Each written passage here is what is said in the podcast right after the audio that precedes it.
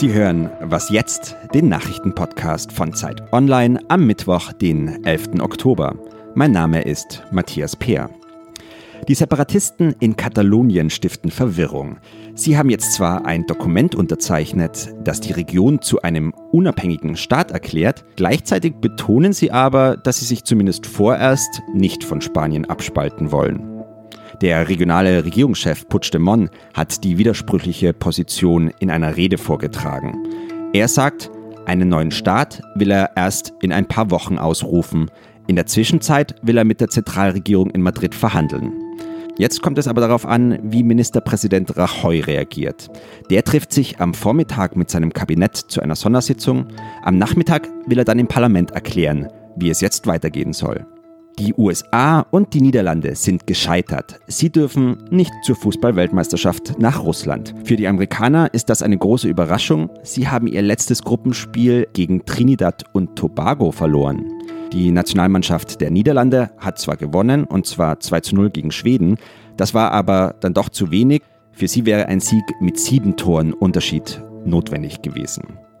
Auch Argentinien stand kurz vor dem Aus. Drei Tore von Lionel Messi gegen Ecuador haben dann aber doch für die Qualifikation gereicht. Qualifiziert haben sich außerdem Portugal und Frankreich. Portugal gewann gegen die Schweiz, Frankreich gegen Weißrussland. Redaktionsschluss für diesen Podcast ist 5 Uhr.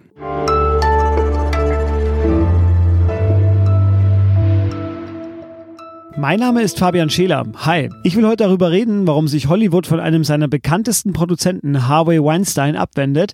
Gleich mehr dazu, doch zuerst schaue ich auf das deutsche Bundesland, über das man sagt, es sei sturmfest und erdverwachsen. Niedersachsen ist das Anti-Hollywood und am Sonntag sind dort Landtagswahlen und mein Kollege aus dem Politikressort, Ludwig Greven, ist gerade von Hameln aus nach Hannover gereist, um die Stimmung im Land einzufangen. Moin Ludwig. Ja, guten Morgen, Fabian. Du hast Niedersachsen in einem deiner Texte einen Swing State genannt. Und tatsächlich, die CDU lag im Sommer noch weit vorne.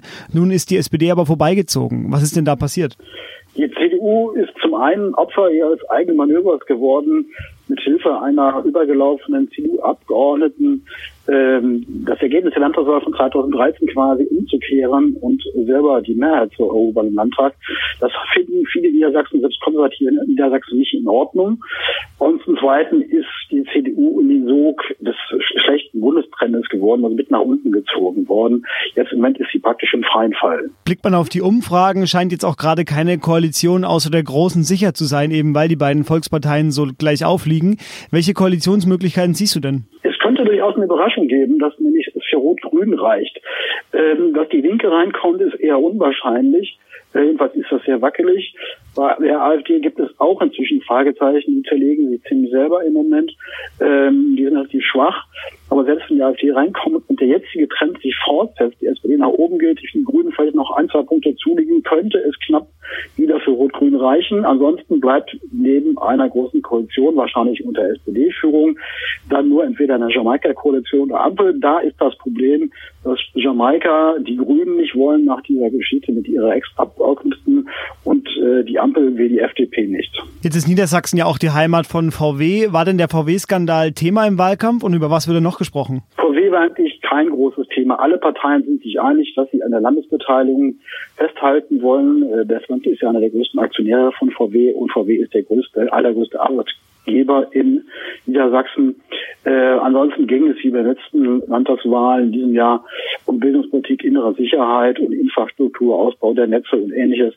Aber da war kein großes Aufregerthema und natürlich Flüchtlingspolitik, das vor allen Dingen von Seiten der AfD und zum Lasten der CDU, der auch das geschadet hat.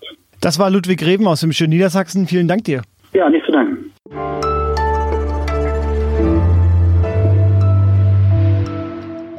Und sonst so? Studieren kann richtig hart sein. Wissenschaftliche Erkenntnis reift ja nicht in Stunden, sondern in Jahren. Aber liebe Studenten, hier kommt die Lösung. Schreibt eure Arbeiten doch einfach über euch selbst. Macht es wie Bayern Münchens Stürmer Robert Lewandowski. Er verteidigte nun an der Sporthochschule in Warschau seine Bachelorarbeit, die den Titel trägt Robert Lewandowski 9. Der Weg zum Ruhm. Die Prüfer gaben Bestnoten. Auch von uns herzlichen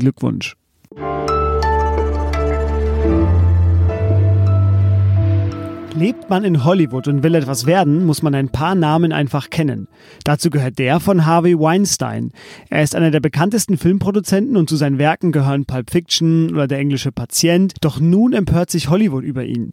Am vergangenen Donnerstag hat die New York Times eine Recherche über Weinstein veröffentlicht und die hat gezeigt, dass er drei Jahrzehnte lang Frauen sexuell belästigt und ihnen Geld dafür gezahlt hat, zu schweigen. Mittlerweile ist er von seiner Firma gefeuert worden und sein Ruf ramponiert. Darüber rede ich jetzt mit meiner Kollegin Kollegin Wenke Husmann aus dem Kulturressort, die dort vor allem mit der Filmwelt beschäftigt ist. Hallo Wenke. Hallo Fabian, grüß dich. Wenke, der tiefe Fall des Harvey Weinstein. In acht Fällen ist dokumentiert, wie Weinstein Frauen dafür gezahlt hat, Übergriffe zu verschweigen. Sind Frauen in Hollywood einer männlichen Dominanz ausgeliefert, um Karriere zu machen? Also lässt sich an seinem Fall, an Weinsteins Fall, lassen sich da Aussagen über die Filmbranche treffen? Dazu will ich zunächst mal kurz vorweg anmerken, dass Weinstein zwar Filmproduzent ist, aber nicht ein Hollywood-Studio-Boss. Nachdem er seine Filme Firma Miramax, ähm, mit denen hat er so erfolgreiche Filme wie Shakespeare in Love oder Gangs of New York gemacht, ähm, das hat er an seinen Partner Disney abgetreten und dann mit seinem Bruder die Weinstein Company in New York gegründet, wo die beiden herkamen. Und damit waren sie wieder sehr erfolgreich und hatten für ihre Filme beispielsweise, ich glaube, 19 Oscar-Nominierungen. Insofern ist Weinstein tatsächlich ein sehr einflussreicher Mann der Filmbranche, natürlich auch in Hollywood. Und er entspricht wahrscheinlich auch in seinem Auftreten unseren Vorstellungen von einem solchen Hollywood-Studio-Boss. Selbst wenn die meisten von uns ja noch nie einen leibhaftig erlebt haben. Das ist ein älterer weißer Herr, dicke Zigarre, jovial und eben auch geschäftstüchtig und einflussreich. Und damit könnte man also schon zurück zu der Frage kommen, inwieweit der Sexismus typisch für die Filmbranche ist. Und dazu sollte man bedenken, dass es eine Branche ist, die wir vermeintlich gut zu kennen glauben. Aber man darf natürlich nicht die Branche mit ihren Produkten verwechseln. Also die realen Personen nicht mit Studiobossen oder Film Filmproduzenten, wie wir sie aus Filmen kennen. Aber es sind ja nicht nur die Filme, die uns vorgaukeln, die Branche zu kennen. Es ist nun mal auch so, dass die Filmbranche eine ist, über die wir wie über keine zweite intime Details zu kennen meinen. Denk nur mal an die ganzen People-Magazine, die allein von dem privaten Klatsch und Tratsch dieser Branche leben. Wer gerade mit wem und mit wem nicht mehr. Hier ist also eine, eine Menge an wahren oder unwahren Privatangelegenheiten im Umlauf, wie kaum sonst irgendwo. Jetzt kennen wir natürlich inzwischen schon eine ganze Menge Einzelfälle aus der Filmbranche, wo es um Vorwürfe von sexuellem Missverhalten oder gar Delikten geht. Und Weinstein ist hier nur der jüngste große Fall. Aber die Frage ist ja, ob man nicht immer noch von Einzelheiten sprechen muss. Es sind halt so viele bekannt, weil, wie eben erklärt, sowieso überproportional viel Intimes ventiliert wird. Ich möchte also zunächst Vorsicht mal mahnen, wenn es darum geht, diese eine spezielle Branche als besonders sexistisch anzuprangern. Wenn ich aber jetzt zur Vorsicht mahne, meine ich damit natürlich nicht äh, zum Stillschweigen und gar nicht, im Gegenteil. Ich würde aber gern fragen, ob es nicht vielmehr auch in vielen anderen Branchen solche Verhältnisse gibt. Denn schauen wir doch mal, was das für ein Typ Mann ist. Der ist einflussreich, der seine Aktivitäten und Erfahrung erfolgreich, was ihm ein selbstsicheres und sicherlich auch souveränes Auftreten, Auftreten verliehen hat. Aber gibt es die nicht auch in anderen Branchen? Interessant ist ja beispielsweise, dass gerade erst in diesem Sommer auch das Silicon Valley diesbezüglich in Verruf kam mit Fällen von Sexismus bei Uber und Tesla. Trotzdem hat am Sonntag der Vorstand seiner Firma, auch ein komplett männlich besetzter Vorstand, beschlossen, ihn zu entlassen. Wie hat denn der Rest der Filmbranche darauf reagiert? Das ist eine interessante Frage, denn es haben sich nun etliche Frauen geäußert und das gibt mir doch Anlass zu der vorsichtig optimistischen These, Männer werden sich künftig nicht mehr so frei bedienen können, ohne, ähm, ohne damit rechnen zu müssen, damit nicht mehr durchzukommen weiterhin.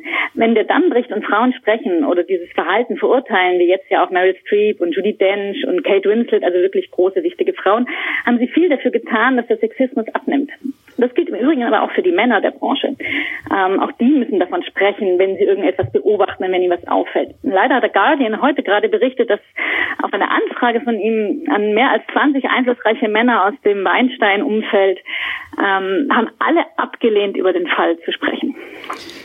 Was man über Weinstein auch noch weiß, ist, dass er vor etwa einem Jahr Hillary Clinton unterstützt hat, nicht Donald Trump. Also er gilt eher ja als ein Vertreter des liberalen Amerika. Macht das den Fall jetzt noch brisanter? Na, zumindest mal insofern interessant, als es ähm, womöglich äh, den Fall etwas sperriger macht, um in unsere Denkschubladen zu passen.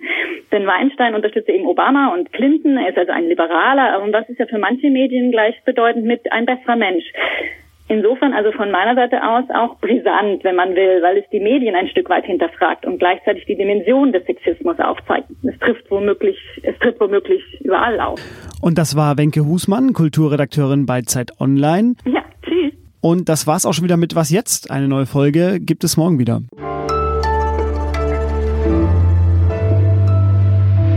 ich hoffe, dass es so bleibt. Es könnte halt sein, dass wir einmal kurz Ja. unterbrechen müssen, aber da sage ich dir sofort Bescheid, wenn das soweit ist. Genau.